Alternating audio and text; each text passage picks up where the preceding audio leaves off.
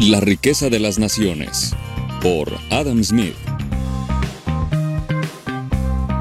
Este análisis corresponde al libro La riqueza de las naciones, cuya tesis dice que esta riqueza se debe principalmente a la división del trabajo.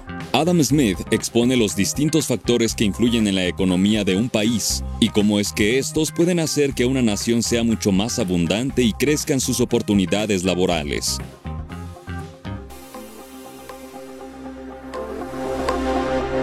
Riqueza económica.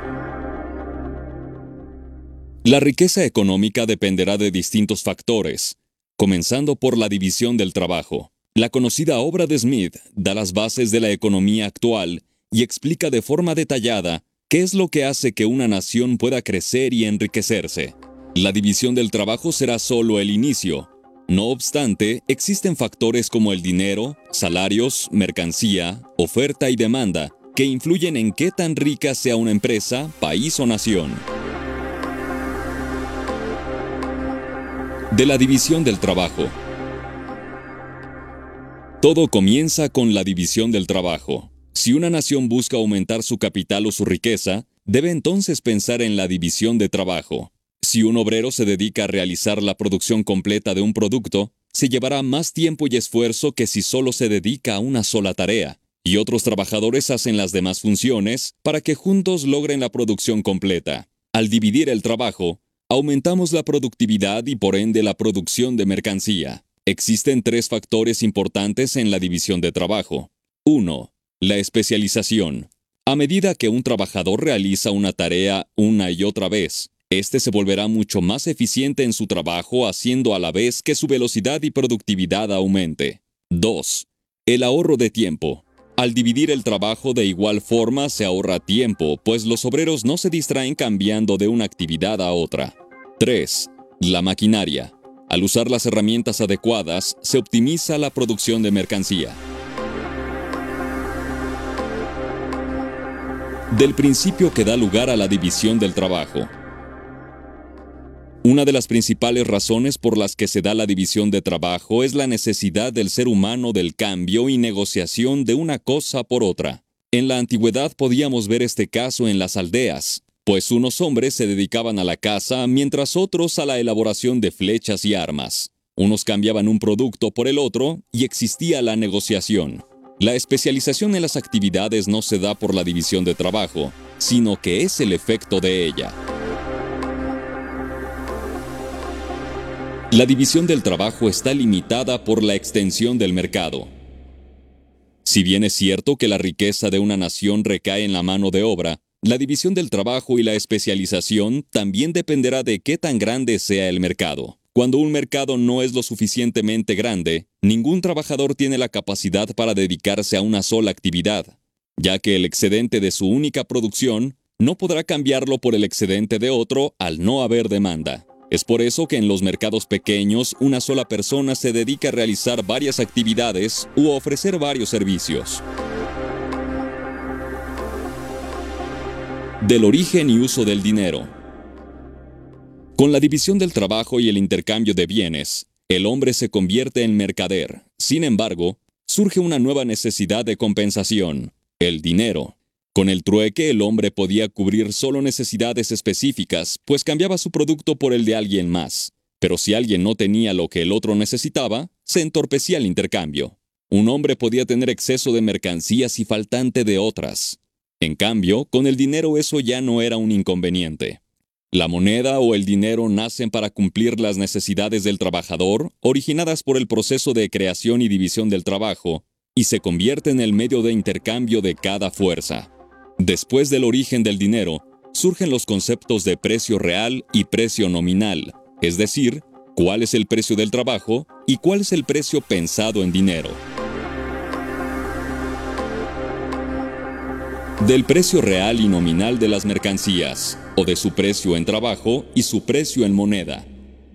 La medida real del valor de cambio es el trabajo, el valor de algún bien es igual a la cantidad de trabajo que el obrero invierte en fabricarlo. Por consiguiente, el dinero vale una cierta cantidad de trabajo, que se podrá cambiar por cosas que tengan el mismo valor de trabajo. La riqueza de un individuo le da los medios para tener poder. esta será mayor o menor en proporción a la facultad o cantidad de trabajo que tenga la persona. Aunque el trabajo es la medida real del precio, es más común cambiar un artículo por otro. Por ello, el dinero es ahora el instrumento de cambio, pues es más fácil cambiar mercancía por dinero que por otra cosa. Por otro lado, el valor de las mercancías o artículos podrá variar, pero lo que no varía es el valor del trabajo.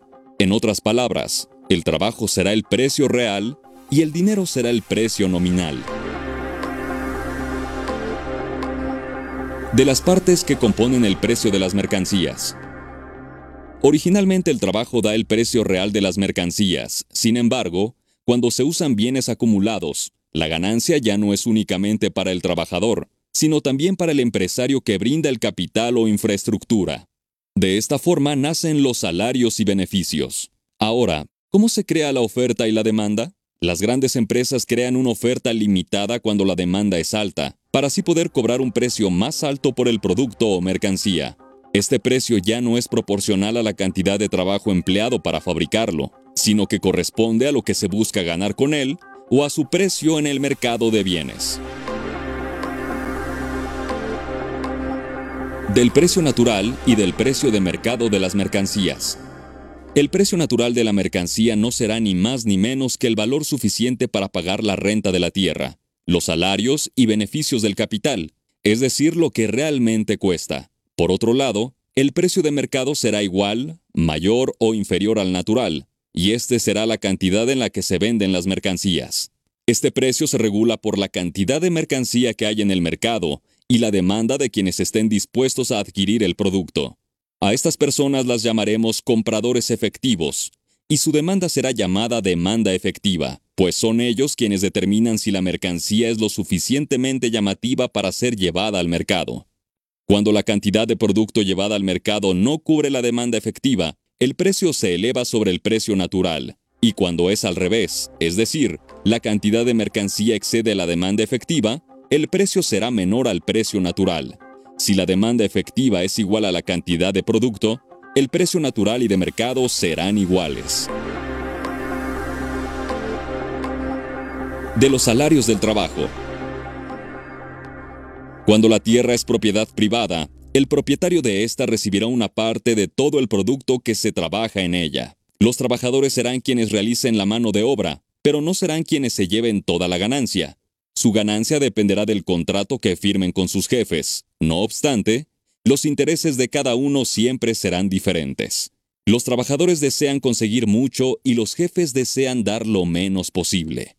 La demanda de trabajadores será la que determine el aumento de salarios. Si existe escasez de mano de obra, los jefes harán ofertas superiores para contratar a los pocos trabajadores en el mercado, creando competencia.